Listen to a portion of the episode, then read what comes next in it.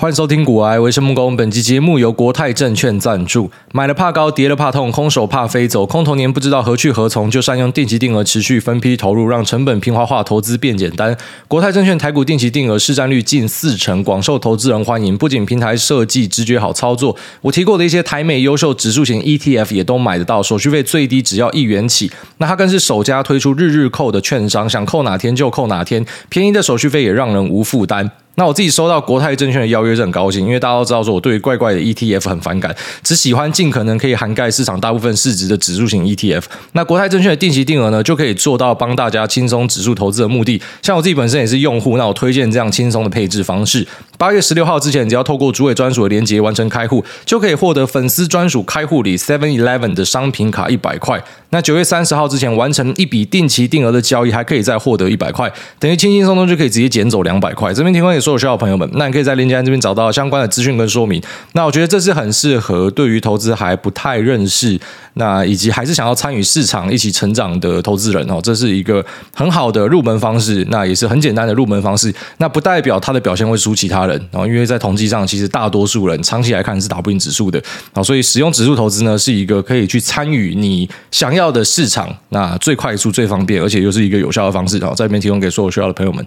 好，到岳母和两个小朋友都进来了哦，现在就是等待隔离结束，在两天就会完成前面的三天隔离，然后后面是四天自主管理。自主管理其实等于可以出门啊，只是他就劝导说你不要去人多的地方这样子。那变成三加四是比较轻松一点，没错啊，但我觉得还是没有一点进步。就是我们之前七加七的时候，那时候超崩溃嘛。回国跟大家分享说，就是呃，他基本上把外国回来的人当犯人看待嘛。然后现在其实还是差不多啦。有人到一点啊，但还是很奇怪，因为就是搞到我岳母就跟我讲说，呃，之后他都不要来台湾的，就是我们去欧洲就好了，就被吓到了，想说干为什么落地之后还要花两个多小时，就带着小孩就已经很辛苦了，然后要签文件，要弄这个用那个，好，当然有些台湾人会说你不爽不要来，对啊，所以就不要来啊，就是之后我们过去就好，好，他就觉得说。到底在搞什么？但他们可能欧洲人草莓族啊，他不知道其实亚洲国家很多都这样子，那就是一个文化问题，就是东西差异嘛。就亚洲人就很喜欢搞一堆哦，我是为了你好，所以应该这样做。你有没有觉得其实国家防疫政策就跟一些传统老板呃一堆繁文缛节啊，叫你写一堆表单表格啊，然后每天要去做申报啊，每天要什么什么弄一堆啊、呃、那种文书处理啊，然后你跟他讲说干这个东西一点效益都没有，他就会跟你讲说还是有好不好？就差这一点点就有像嘛。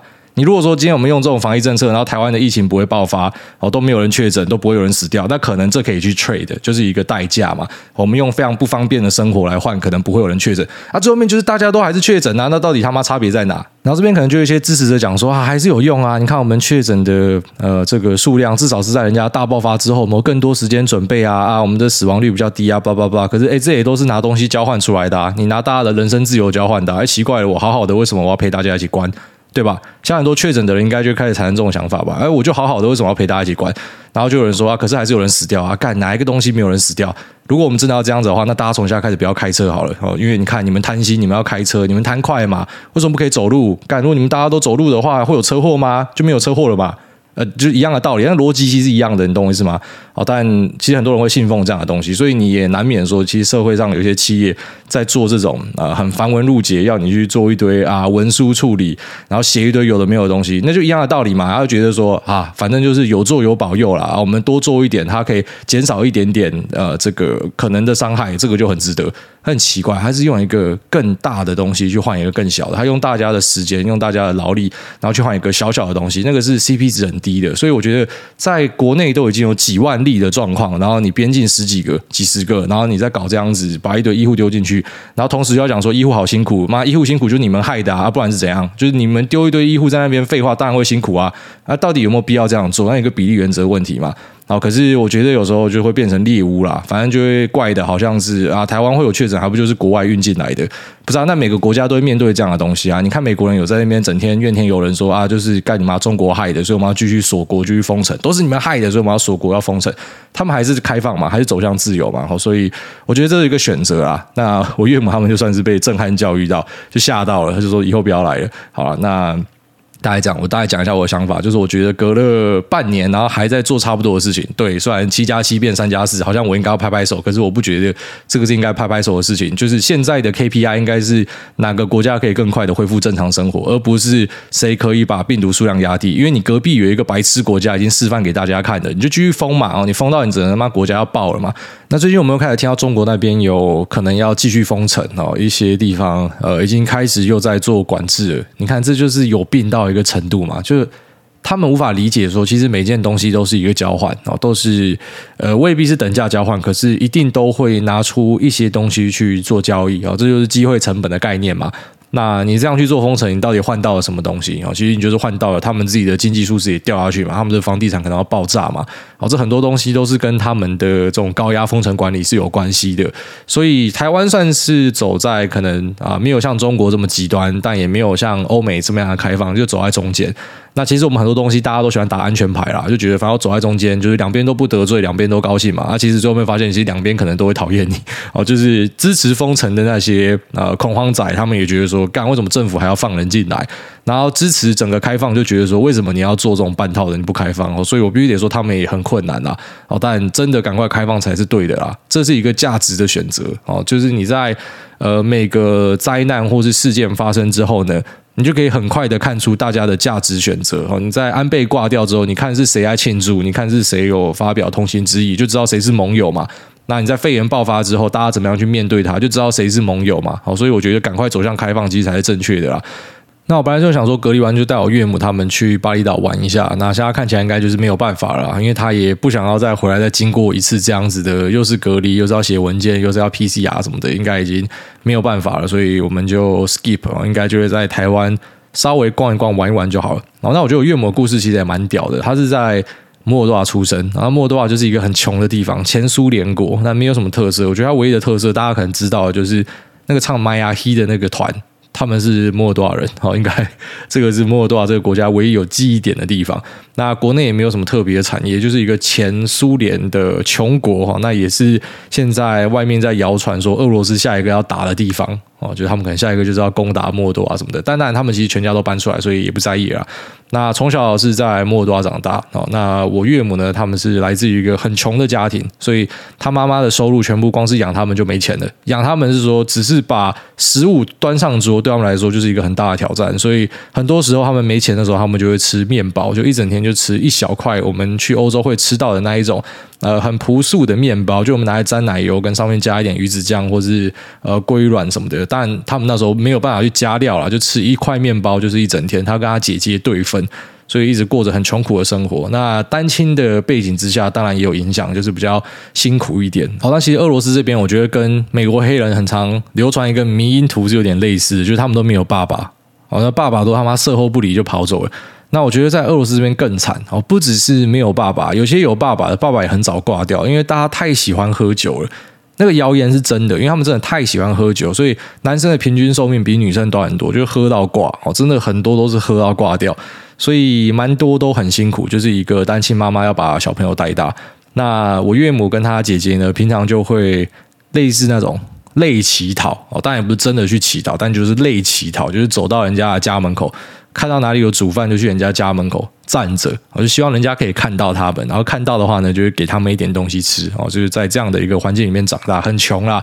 那为了食物呢，也会去做出一些很奇怪的事情，像呃那个时候我跟我讲过一个故事，是他跟他姐还有几个朋友，然后就听人家讲说什么隔壁的村庄有要办一个啊、就是什么节庆之类的，有东西可以吃，大家就去那边，然后去那边之后呢，呃就被几个男的叫进去一个酒吧里面，然后说有东西可以吃，就进去吃，然后吃一吃之后，他们就开始发现有点不太对劲，所以呢，他跟他姐就说赶快跑，就是我们赶快离开这边，这些男人有问题，然后也跟他们。朋友说：“赶快跑！”哦，那他们就跑出来，但是有朋友没有跑出来，然后这个朋友呢，就我们就不见了。然后就后来发生什么事情，也没有人知道，就是一个非常可怕、非常恐怖的地方。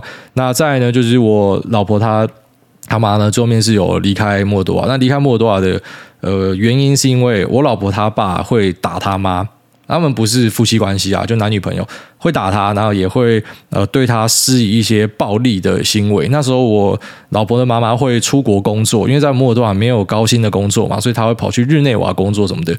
那这个男生就觉得说，你是不是去外面讨讨 K 黑啊，然后你是不是去外面找男人？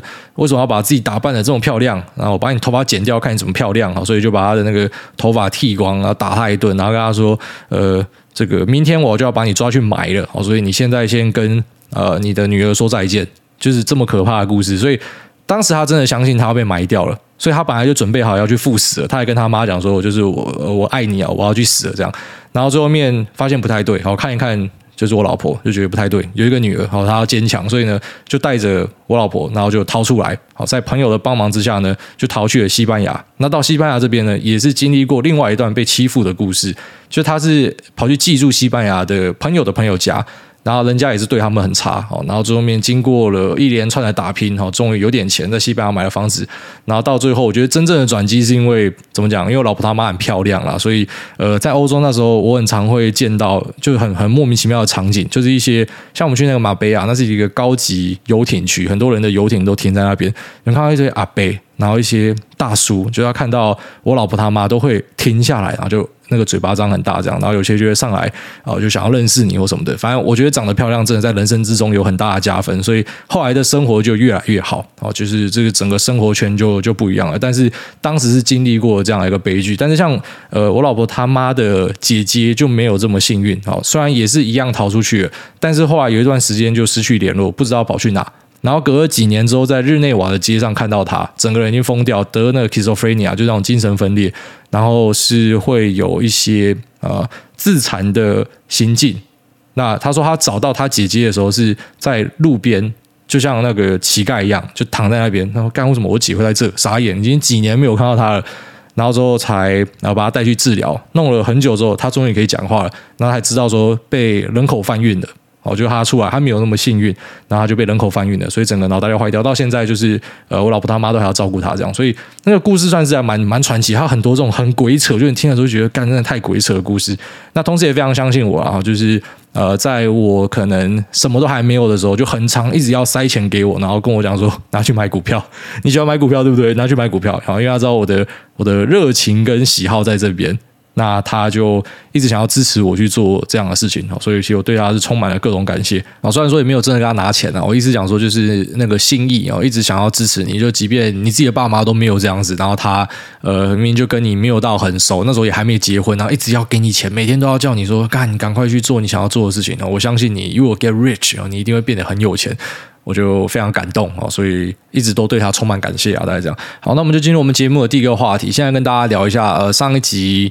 先 pass 掉的一个话题，但我觉得有有兴趣聊一下，就是 Gogoro 被 Bonitas Research 做空这件事情。那我先讲结论啊，我觉得影响应该不大。然后因为 Bonitas Research 他们上一次师出有名是去空 Hyliion，然后是一个做呃电动卡车的公司。那当时去打假啊，然后外加之前几个做空记录也都是以打假为主，所以像这种打假的报告，我个人觉得比较有兴趣哦，因为你有造假，你有问题。但是他去空 Gogoro 这篇呢，并不是空 Gogoro 有任何造假，他只是觉得公司太乐观哦，所以那个强弱度就差很多。然后再来就是这份报告短短几页而已，也没有真的举证什么有趣的东西。然后最后面我去查筹码，也发现说 Put Call Ratio 是很低的，也就是说，呃，并没有说新增大量的卖权哦，并没有透过 Put 在空。那股票的做空的余额呢，哈，占比。好，占发行的总股数也很低，也没有透过股票去空，所以我在想说，他透过什么空？呃，像这种小型的标的，应该也不会有交易对手跟你做 swap 对赌啦，所以我自己在怀疑，搞不好根本就空气单，或是他真的有空，就是在我看到那个极小量，干嘛我钱都比你多，我想说太扯吧，就是空这么小量，然后还发一个报告敲锣打鼓说你要来放空，这跟他妈搞笑是没有什么两样的。啊，所以在空方的余额上，我不觉得这个空军有很用力空啦，所以应该也不会看到嘎空秀。其实最好的状况就是空军超用力的空。哦，然后有时候会被他空下去嘛，啊，有时候不会，有时候被轧空，可是这才有戏看嘛，就是你要真金白银下去打，我们才有戏看。然后这个看起来就是没有认真在打，哦，所以结论是，我觉得呃，这个空军报告的影响应该是非常有限。那我们看一下他讲了什么东西。他第一个是先拿出 P D W Sales 的数据来跟大家分享哦，在第二季的 Gogoro P D W 就是 Power to Well 就是他的摩托车啦。哦，那在二零二一年的第二季是卖了一万九千一百一十台，到了二零二二年呢，剩下一万五千三百六十八台，这是一个负二十趴的衰退。那同时拿出出了 MOTC 交通部统计查询网跟 UCAR 一个呃独立统计网站的数字，来佐证说，呃，它在今年这个第二季的销售数字是真的不太好的。那虽然呢，在第一季的时候，哦，在 Earnings Call 里面有提到说，诶，有一个很不错的五十七趴的 Year Over Year 的成长，但是呢，在二零二二年的上半年整体来说是比二零二零年的上半年下降了十九趴，然后只比二零二一年的上半年成长了三趴。然后他觉得这个成长的幅度是严重趋缓啊，甚至在 Q2 是有下降的状况。那同时呢，在 CT 的一份报告里面，啊，六月八号有提到说，Base Case Gogoro 的销量呢。是在二零二二年要有八万六千台，所以如果 CT 的预估是对的话呢，那在接下来的每个月哦，Gogoro 都要卖出九千六百台才可以达到。那九千六百台很难达到吗？真的蛮难的。好，在过去的三十个月呢，只有一次有达到过九千六百台，所以他觉得一定会 miss 哦，一定会 miss 掉这个业绩的的目标，所以他认为说 Citi 的呃第二季的预估呢是严重的高估哦，太高估了。那下面一份资料是提到说，Gogoro 的 Investor Presentation 里面有写到，他们在台湾有九十七趴的 EPTW 的市占哦。那这个市占隐含的意思是说，除了 Gogoro 自己的品牌机车之外，其他的品牌机车，你只要也是用到 Gogoro 的电池跟换电站 PBGN 的呢，都算进去里面。那花旗的报告也是用这个九十七趴去做推估来算它的成长跟销售。可是呢，在 MOTC 跟 UCAR 的数据反而是不支持这个论点的。他认为说，Google 的 EPTW 市占其实已经往下跌，已经。不是九十七趴，而且可能会持续往下跌。那为什么往下跌呢？最主要是因为光阳哦，Kimco 呢，它在台湾是一个有三十趴摩托车市占的公司。那现在他们也在介入 EPTW 市场，那同时使用的品牌名字是 IONEX 这个品牌。所以在光阳持续的去获得市占的同时，就代表会排挤掉 Gogoro 本来的市占。他认为那个市占数字是不准的。那同时我们也知道，当今天面临竞争的时候，你的毛利数字一定会下降，就像是网家跟 Momo 跟虾皮的战争啊，去补贴啊或什么的，那个就会影响到你毛利嘛。你没有竞争对手的时候，那个价格随便你喊都可以，所以毛利数字就很漂亮。那在二零二二年三月，他们有 file 给 SEC 的一个报告里面是提到说，呃，会有二十点九的 margin，好，一个 profit margin 是二十点九，但实际上呢，现在只有十三点七。那相信这个。呃，毛利的下降呢，就是跟强劲的竞争对手是有关系的。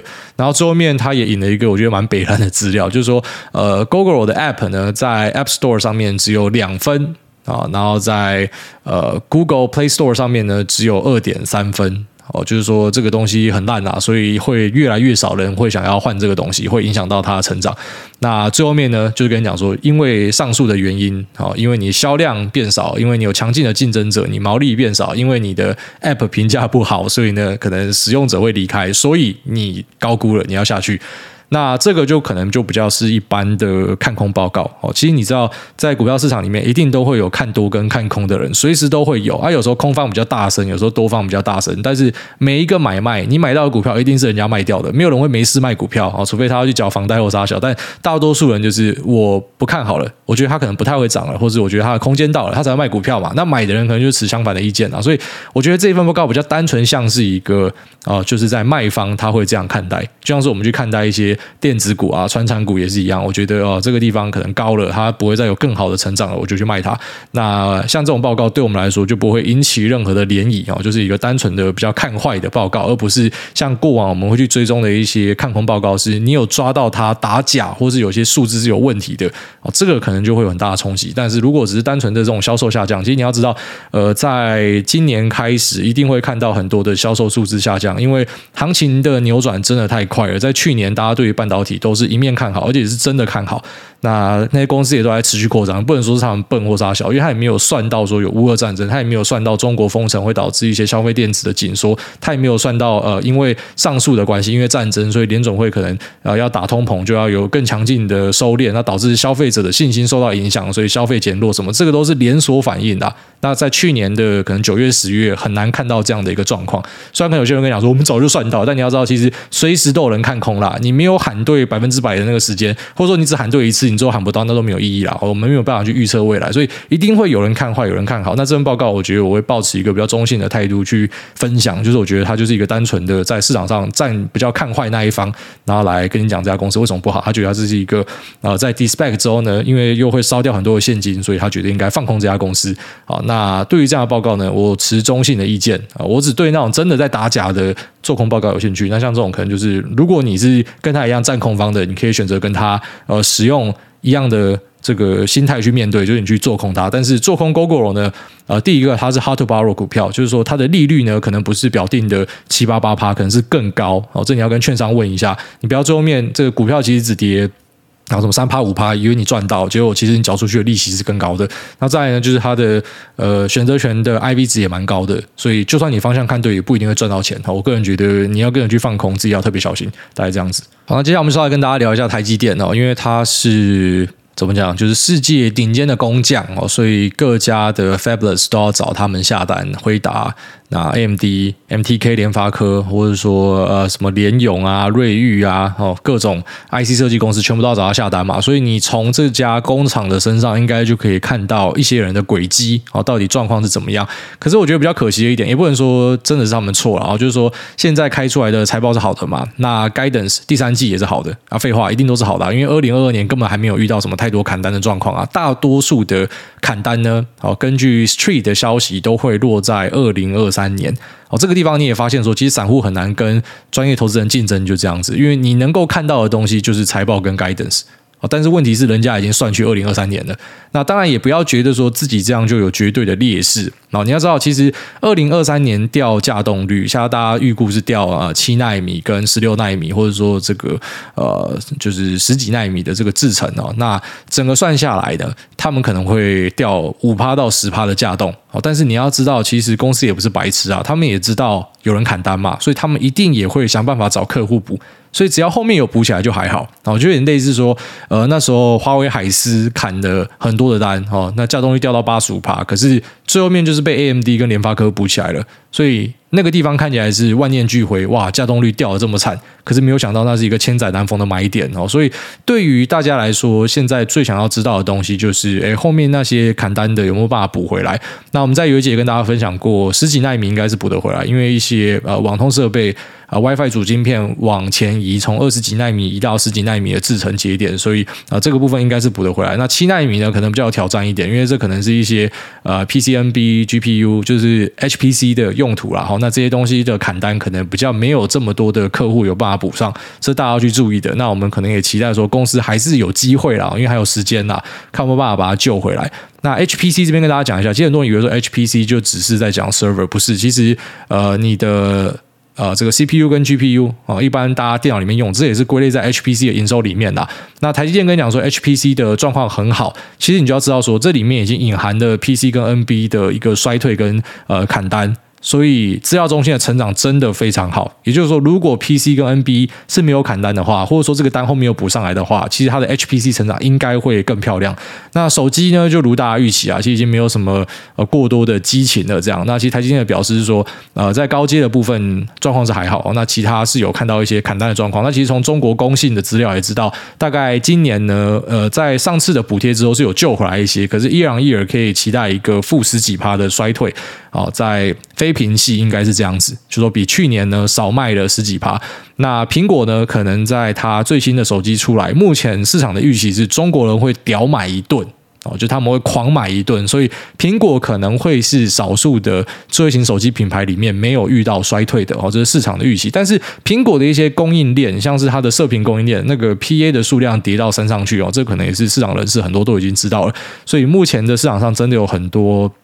啊，综合交杂的资讯，然后让大家觉得比较难判断。哦，但我们直接先跟大家讲大方向，就是 HPC 里面的资料中心 （data center） 跟 server 呢，状况还是非常的好。那车用在台积电的占比虽然只有五趴，可是在接下来的二零二三、二零二四、二零二五，可能会看到非常强劲的成长，因为开始有更多的车用投片会加入哦。这个不是只是投呃成熟制程，那也包含投了先进制程，像是一些自驾晶片，或者说车用的通讯晶片哦，这些可能是用到呃十奈米以下的。的制程，那这些数字在之后都会开出来，所以车用的成长性应该还是会很漂亮。然后跟着这个 data center，应该都是我们会关注的一个重大看点。那手机的部分呢，我们是希望说最差的状况已经开出来了，因为手机那个衰退的事情已经满街都知道了啊。那砍单的事情也是满街都知道嘛。而股价呢，其实也是跌到满街都知道了啊。除非后面还可以更烂。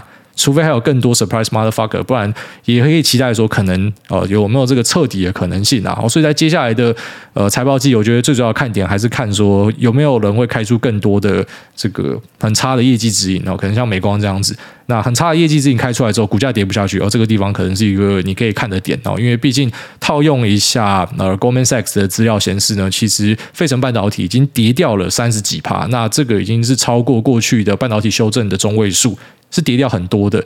那在 Goldman Sachs 的 Cover 股票里面呢，呃，其实已经跌到，因为它用标普做一个对标了，用标普来来对标它看的这个科技股的的估值，已经跌到了相对值十五趴以下，我觉得在均值以下很深的位置。半导体真的跌得很深，这样。那半导体的库存修正，因为长边效应，它最后一边就是它那个鞭子最后面甩到。那个底部的地方就是晶圆代工厂嘛，所以一般到晶圆代工厂，你可以期待那个库存已经非常有效的在下降哦，只是过程可能会很痛苦，可能有些人会失业啊，但是已经有在调了。我觉得跟通膨数字一样啊，就是最高点就这边的啦，因为大家已经知道这件事情了，因为我们在玩那个什么瘟疫公式一样，就当。你玩到一半，然后这病毒被人类发现之后，大家就去解决，那是一样的道理。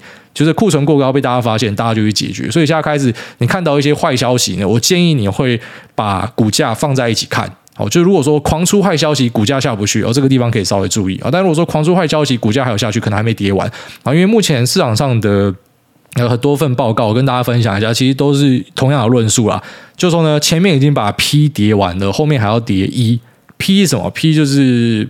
这个 P ratio price and earning ratio 的的 P，那 price 呢已经跌完了。那所谓的 price 跌完，就是说以估值的角度来说呢，市场的共识啊，至少像很多份报告，大家都认为说，其实这个估值已经去 pricing，就是我们目前可能升息最后面拉到中性利率的一个幅度啊，估值已经修过去了。但是 earning 还没有修。什么叫做 earning 还没有修呢？因为目前市场上。开出来的状况是我们知道的这些 earning 哈，这些 forward earning 在二零二二、二零二三的这些预期的获利呢，都是之前算出来的。那现在有遇到砍单嘛，所以这数字势必会下降。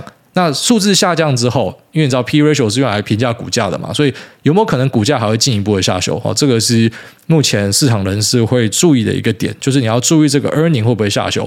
那像那些 guidance 有下修的公司，基本上就是等于它的 earning 是一定会下修。哦，只要大家记住这个观念就好。那特别是美国公司，它除了这个 earning 下修之外，它还有呃美元。升值的一个扣分项，好，所以呢，美国公司可能打击会比较大一点。那台湾的公司呢，好，出口业就是在贬值的状况会稍微好一点。所以，就算它的 earning 有下修，但是汇率是直接加了五趴到六趴的加成。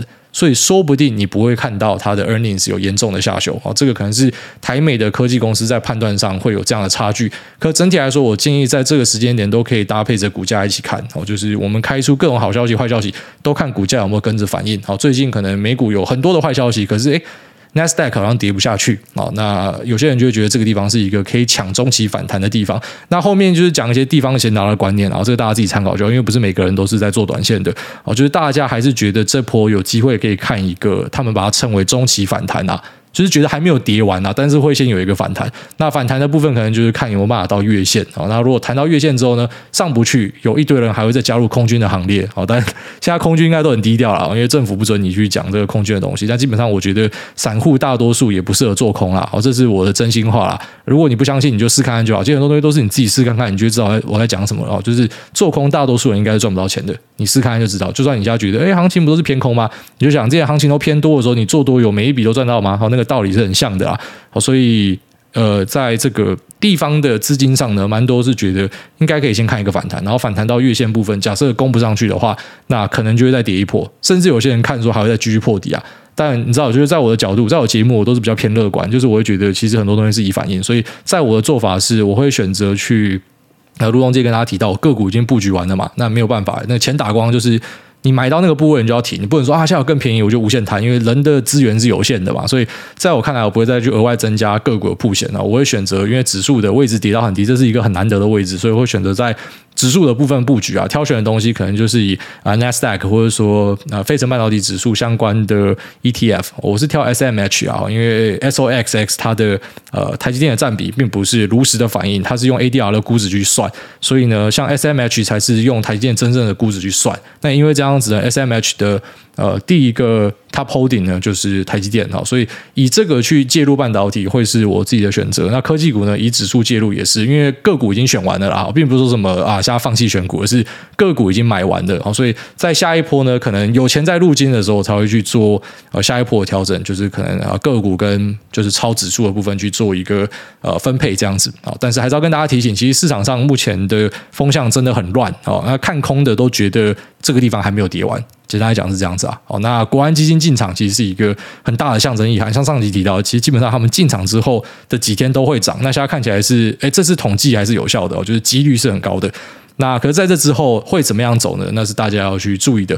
那目前台积电这一份开出来，就是没有办法告诉你太多的资讯，因为基本上二零二二年我们大家都知道它一定还是很好，而且还有汇率的加分，所以毛利呢冲破天花板也是很合理的。但在二零二三年呢，因为七奈加呃上面的。十几奈的制程的，哦，其实它的那个营收占比是已经接近快要五成的。那这部分是有被砍单，所以这部分有没有办法补回来是我们要注意的。但这个你等到公司跟你讲，可能就有点慢了。所以可能就是我自己要再去多打听一下目前市场的消息。但一样，市场消息就是市场消息，因为有时候等到那个时间点到了之后呢，会发现其实我们的担忧是多余的，因为公司有办法找人补上。哦，这个都很难说。所以我觉得在节目上跟大家分享一些资讯呢，大家都当参考。哦，那最后面的这个投资还是要以自己的看法，然后跟你对这家公司长期是不是觉得它不错，然后才去做你的投资决定。好，大家这样。那这节目先到这边，我们接下来进入 Q&A 部分。第一位 M W H 底线 R 七，他说梦工系我的男友范本，一个 emoji，这个是港仔是不是？只有港仔会那个用那个系。他说：“老观众来留言啦，上次留言被回复是二零二零的事情。谢谢诸位陪我们度过这么多个周三、周六。前面几次你还冷酷说节目不一定会录很久，听众也不一定会一直喜欢这节目。但两年多了，我还是很喜爱你，也爱你全家。梦工是最棒的。十七号是我生日，许愿诸位唱两句生日快乐歌，让我开心开心。然后最后还是祝福诸位全家平安健康、顺利快乐。”祝你生日快乐，然后祝这个 MWHR 七生日快乐。然后他讲说，我前面冷酷讲说不一定会录很久，听众不一定会喜欢。那其实就是我的每日自我怀疑的一环啊，就我都一直觉得没有东西是永垂不朽的，而且特别是在这个年代，那大家的新鲜感其实换很快，有朝一日没有人要听的，我还继续录干嘛？你懂我意思吗？就是我其实不会觉得自己的东西一定会有人在意或什么的，或是什么股票市场在接下来的五年都是超烂的表现，那白痴才投资嘛，所以搞不好也没有要听的，或是我的生活的分享可能也没有人在意什么，我不知道啦，但是我当时也没有办法信心很满跟大家说，我就会一直做下去。因为没有人要听的，或者说你在那边做，然后又没有任何的收获，其实当然对很多人来讲，可能就会心累，就不想弄了。我只是用比较保守的心态在面对很多事情。其实我就是有一种那种，呃，怎么讲？就是如果我今天不要太把感情投入在上面的话，我就不会受伤，所以我就会选择不要投入那么多的真感情在上面。然后我做事情会这样子。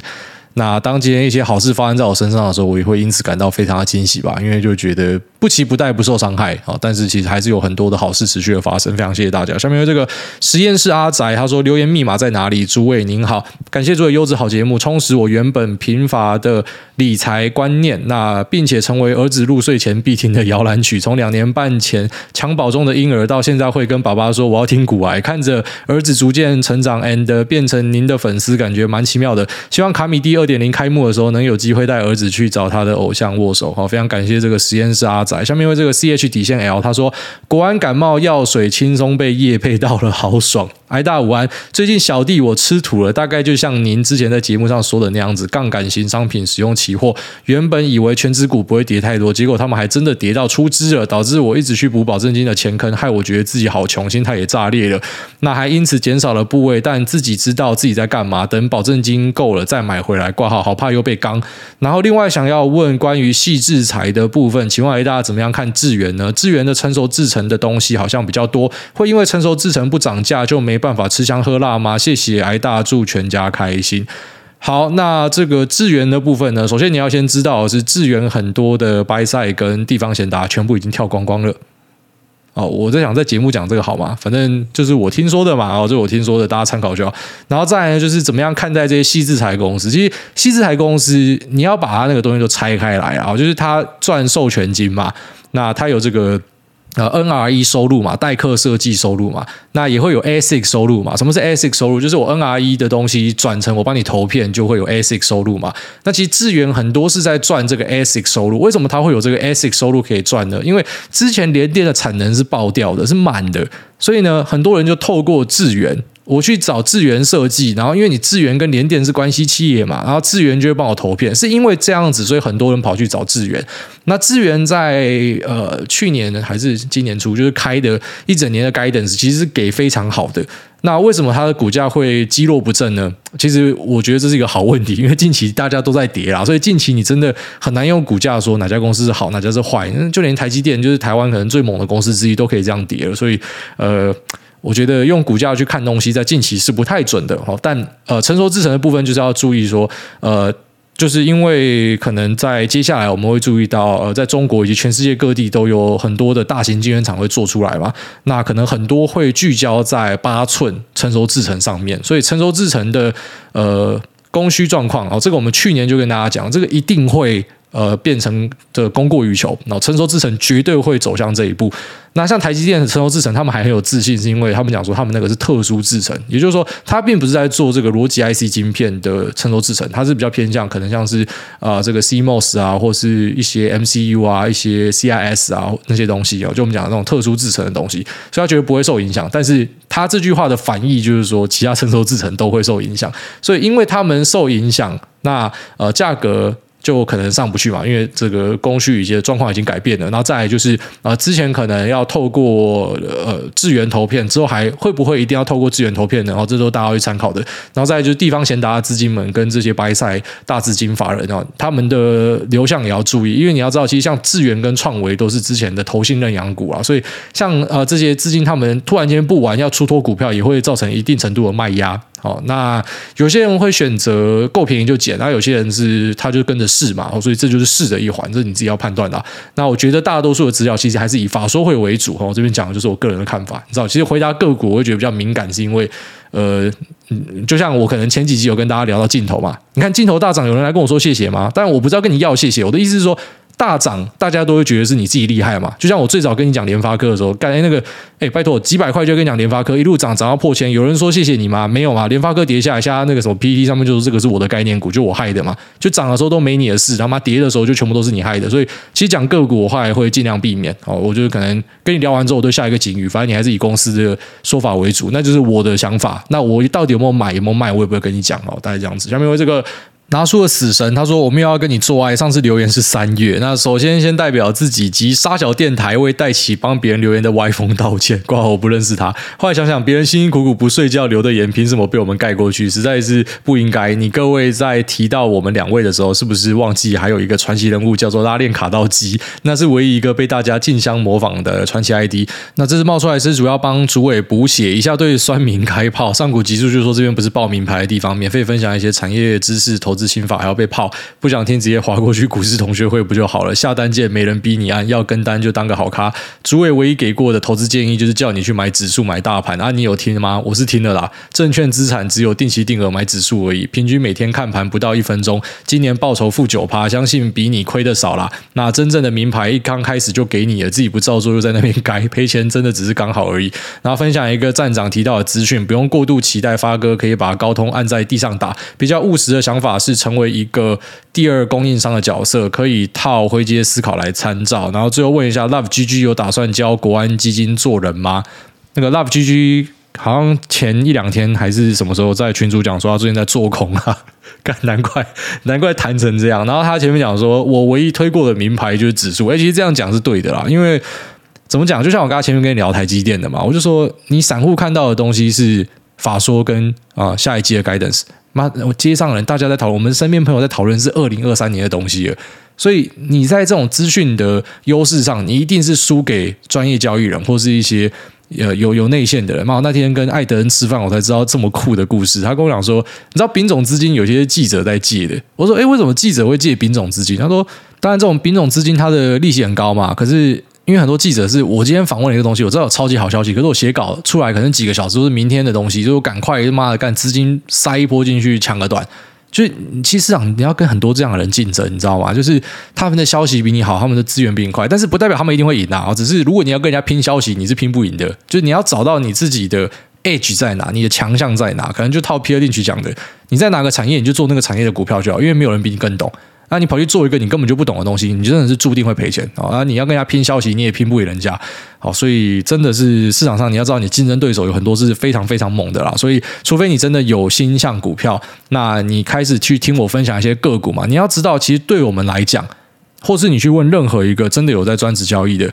停损跟家常便饭一样，你不会听到有人告诉你胜率九成或什么的，胜率有个四成五成就可以赚到很多钱的。因为重点就是你赚钱的放给他跑，赔钱的要去守停损。所以我们在停损是很常见的事情，只是当然我不可能在节目跟你讲我什么东西有停损，我什么东西有追加或什么的，那边报牌台那就不是我初衷啊，因为我初衷从来都不是要靠报牌或者什么。对吧？如果我真的要靠爆牌或者什么，我就跑去开课啊。那每个平台都来找我开课，为什么不开课啊？我就是不是要赚这个钱嘛？我就是只是想来这边认识大家啊，当个这个小小的话语霸权，那我的梦想啊，就是我可能讲话有人要听，我觉得这样就很高兴的。因为小时候那睡觉的时候都念故事给我妈听啊，然后我妈就是听到都不想听，可能就赶我去睡觉。我觉得可能是小时候的创伤有影响吧，所以长大之后就很喜欢讲东西给人家听。那平常讲给老婆听，老婆会觉得嗯嗯嗯嗯这样。然后现在诶有人要听我东西，我是觉得蛮高兴的啊。但我还是觉得你真的不要当爆牌台。其实你真的要当爆牌台可以，因为我们是有听众是呃，像我认识的一些很强的人哦，其实那是我们的听众，那全职交易者很猛的，他真的会把这边当爆牌台，他会知道说我在讲的东西有哪些，然后他就去去弄。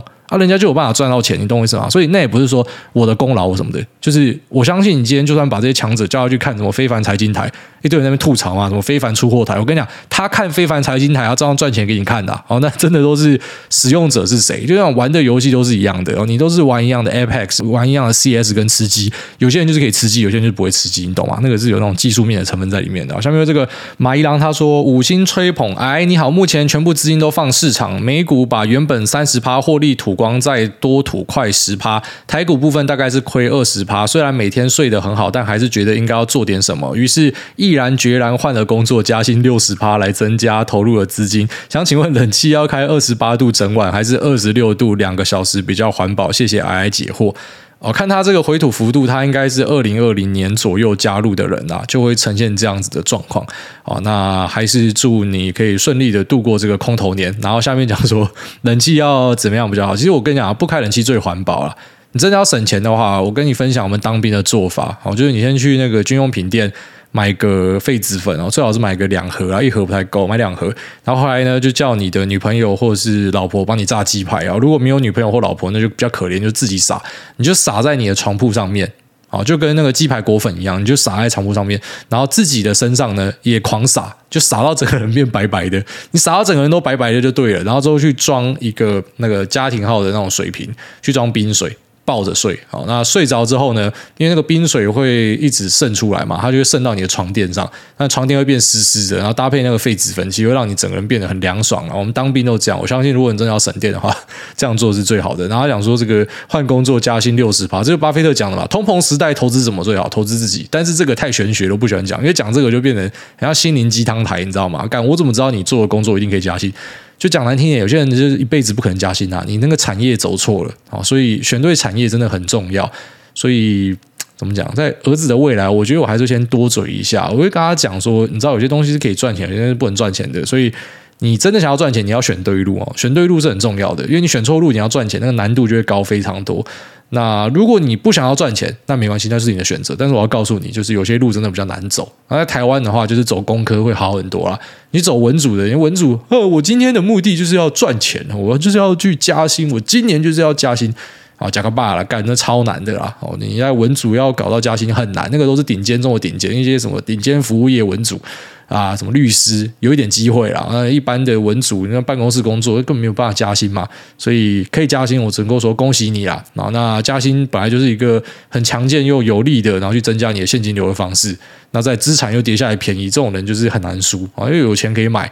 那很多人是跌下来了，没有钱可以买。其实大多数应该都还是要有钱可以买啊，因为投资的基本理论就是你要有收入的一环拿去当投资的啊，这个配置嘛，哦，这本来就是大家应该做的事情。只是你更有钱的，它在翻身的速度会更快。哦，这就是我们讲的钱滚钱啊。只是可能在这种大崩跌的时候，已经没有人跟你在意钱滚钱了。没关系，等到东西大涨之后，大家会重新的喜欢上这一件事情。好，下面星星他说：“您好，C 小姐，挨得好，生日文，她很低调，称她 C 小姐就好。小弟是谈过几段恋爱，也可以自大说声阅女无数了。那然而去年遇到 C 小姐，我才知道什么是动心。动心就是当你遇见了她，自己同时间有其他发展的异性，就会全部直接放掉。动心是即使你们之间没有结果也没关系，爱一天算一天。动心是指你会如反常个性做出不一样的举动，像是让内向害羞的人遇到你而。”而勇敢豁出去示爱，让外向善社交的人遇到你，想要安稳低调。动心是，即使你们躺在同张床几次，你仍舍不得吃掉他。谈了场我会记一辈子的恋爱，只是这场恋爱并不长久，就被他提分手了。但就如我所说的，没有结果也没关系，我只能够嘴上祝福他能够找到更好的人，爱得多深，伤跟阴影就多深。开始喜欢记录干净无云的天空，那会让我觉得像回归单纯小男孩一般的去喜欢欢。换一个人，一年过去了，我一直都很努力的放下，往前认识不少新对象，只是影子比我想象中的多，还是有点困扰，眉头深锁，嘴角却是上扬着。你真的是很特别，讲多了还是很思念你。虽然迟了两天，最后请挨大帮我祝 C 小姐生日快乐，也祝大家能够找到适得其所的那位灵魂伴侣。不是你这样写一大堆，会让我很想看 C 小姐的照片是怎样？你要不要私讯我，让我看一下？然后再来就是前面讲一堆。有的没有的，嘛干你娘！你这个就是晕船啊！他妈讲一堆欧细沙，你这个就是晕船，这个就是晕船晕到爆掉就会变这样子啊！就这样哦，我前面的感情呢都没有认真哦，但是我现在遇到这个，你改变了我，变得不一样了。I feel like a little boy again 哦，这个 fucking shit，那个晕船就会变这样子啊！你就是晕船呐！所以其实也不是说什么你谈的一个什么真正的恋爱或啥笑，我只能够讲说你前面那些应该都是玩玩玩票性质比较重的，这个才是真正的谈恋爱，这个才是晕船，这个就是恋爱的感觉。所以你前面遇到那些其实不是恋爱的感觉，所以你要找到的应该就是这样子的人，而不是那一种就是干你跟他在一起，然后因为你刚刚前面讲的那个动心，好，那一大堆动心对仗。看起来就是本来真爱就是长这样，在我的认知也是这样子啊。就如果说什么你跟一个人在一起，生活都没有改变，你还是会到处找人家 K 炮干，那个是你在找 friends of benefit 好不好？那个是你本来就是想要找人家 K 炮，那个就不是真爱，你懂吗？所以这个才是真爱。然后这个如果啊、真的离你远去也回不来没关系，但你要知道这个感觉才是对的哦。你下一个就是要找这样子的。那我当然也是祝你可以尽快的找到类似的对象啊。那也祝这个 C 小姐生日快乐。然后，呃，一切平安。好，下面为这个。雷川派三师兄三只雨伞标，他说祝我自己生日快乐，挨大家五星好评必推。前两次留言想祝师父七月七号生日快乐，但是都失败，没关系。接下来换我生日了，再留一次看有没有机会被念到。生日愿望就是台股重返荣耀，师父发大财，不要再一直加班了。好，那祝这个雷川派三师兄三只雨伞标生日快乐。下面为这个徐满，他说。喵喵汪汪呜呜的第四次无心留留言，好几集前被呜呜的魔咒搞到，在之前会被念到的时间流，居然没有被念到，所以我这集无心留有被念到，算我幸运。想问一下，挨大心目中好的营业员要什么样的特质或是能力？挨大选择营业员的标准是什么？那今天留言就这样。如果大盘继续跌，我就和傻小电台一样，帮人留言，做做善事，回向给我的持股，救救台股，救救大家，救救公园的多军兄弟旺旺，不用帮人家留啦，我就是照那个正常的排行榜去留。然后这个同样的人，我们都会稍微跳过一段时间，因为你们太常出现了。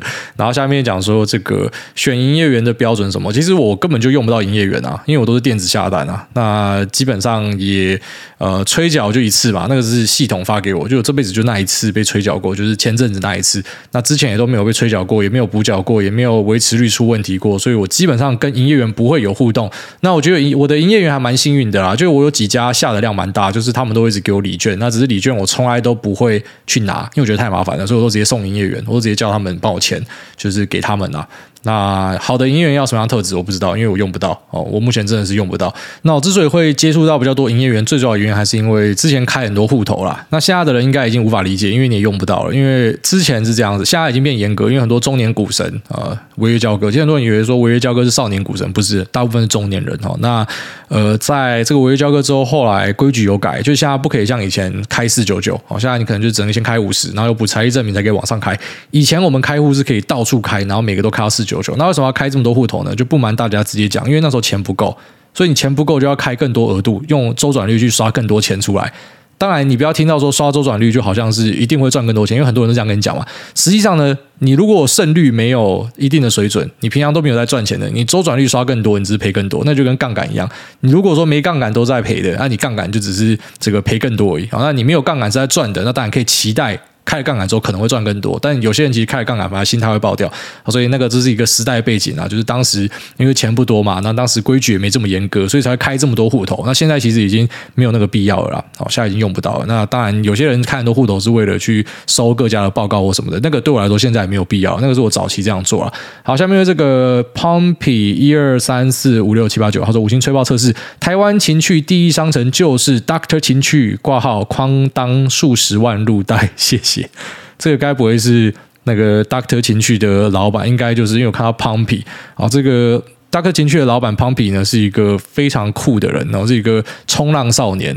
那本来是一个我觉得有那种 hippie 味道的感觉，听他讲他年轻的故事，就是一个啊、怎么样帅帅的到处 K 炮的人，然后最后面啊、突然间生了小孩，很年轻生小孩定下来，然后开始去做这个 Doctor 情趣，然后把 Doctor 情趣做得很大很屌哦，我觉得这是一个很酷的故事，就是、呃、卖情趣用品，然后用非常震惊的脸。然后非常震惊的商业规划，然后把它做得很屌。那同时呢，之前也赞助过我们呐，所以呃，OK，恭喜你。然后下面为这个，我比刘宇豪还帅。他说台股不反弹，我没有办法勃起。诸位您好，台股每天都大绿棒往下，K 线图很像软屌一样。虽然国安基金有打算进场，我已经快不相信真爱了，也不相信嘴炮基金真的会进场，持续的喋喋不休，导致我的软趴每天都跟台股一样没有办法勃起。不止我觉得困扰，我老婆也觉得困扰。请问这该去看医生吗？还是说等到台股大爆射，我的卵趴就会自动痊愈，跟着勃起了。然后，另外想要请问，美国游戏公司 Valve 没有在美股上市的原因，是因为跟 A 片公司一样赚太多钱不想分，还是因为做游戏不需要股东的大量资金？不然 Valve 底下的 Steam 游戏有上千款在卖，全世界的玩家有上千万人的营收，应该很惊人。你讲的东西很对啊，超想投资巨胖的 Valve，超级想要。哦，这家公司真的是他妈太屌炮了。那当然啊，就是我们回归本质啊，未必说很赚钱就不会上市啊。有些人赚钱他还是上市嘛，因为他股东想要赚更多。你知道，上市是我直接翻好几倍，我可以快速出场。那未必，只是当然在大原则之下，那一般可以赚到很多钱的公司，它确实就不需要去追求上市，因为上市之后你的东西要公开揭露，有些人就不想要嘛。那再来呢，就是你有更多的股东会对你指手画脚啊，有些人就是不想要嘛。然后再来就是，其实呃，最主要上市的目的还是把风风险转嫁啦，好，就是让更多人一起承担这个风险。当然，你也把获利分他们，可是他们一起承担风险。所以，当你知道这个东西本身没有什么太大风险，你就不需要筹资嘛。这也是我一直跟大家强调说，当你今天知道创业做某件事情一定会赚钱，你不要找股东。你如果非常有把握，你不要找股东，你跟你妈借，你去跟呃银行借，你千万不要找股东。好，你要找股东，就是这个东西是有机会失败了才找股东。那你也不要觉得你在雷大家，啊，这就很合理啊。我们大家一起承担风险，然后可能有获利就大家分嘛。啊，可是我就知道这稳赚不赔的，我一定自己吃下来。所以我觉得巨胖的想法应该就是这样子。然后再来就是说，呃，这个懒趴要怎么样子跟着勃起哦？我看那个应该整组坏掉，直接切去卖会比较好。那是不是因为股市呢？有些人会啦，就是当今天某件事情真的影响到你的心理太多，有些人在 K 泡的时候，他就会一直去想啊，干嘛干？今天台积电就跌五点了，然后就软掉了。那如果是这样子影响到生活，建议你要好好改善。哦，那改善的方式呢，其实是把部位降低。好，举例来说，你现在总资产三百万，你放一百万在股票市场里面，会导致你软屌。你应该就是只放五十万、三十万，你要放一个舒服的数字。好，因为这是一辈子的东西，你懂我意思吗？就如果你现在是会觉得每天都在烦恼，去想它，啊，你可以这样子持续下去三十年吗？应该很困难。然后，所以一定要去找到自己的平衡。就这样，那今天留言就到这边，这样拜。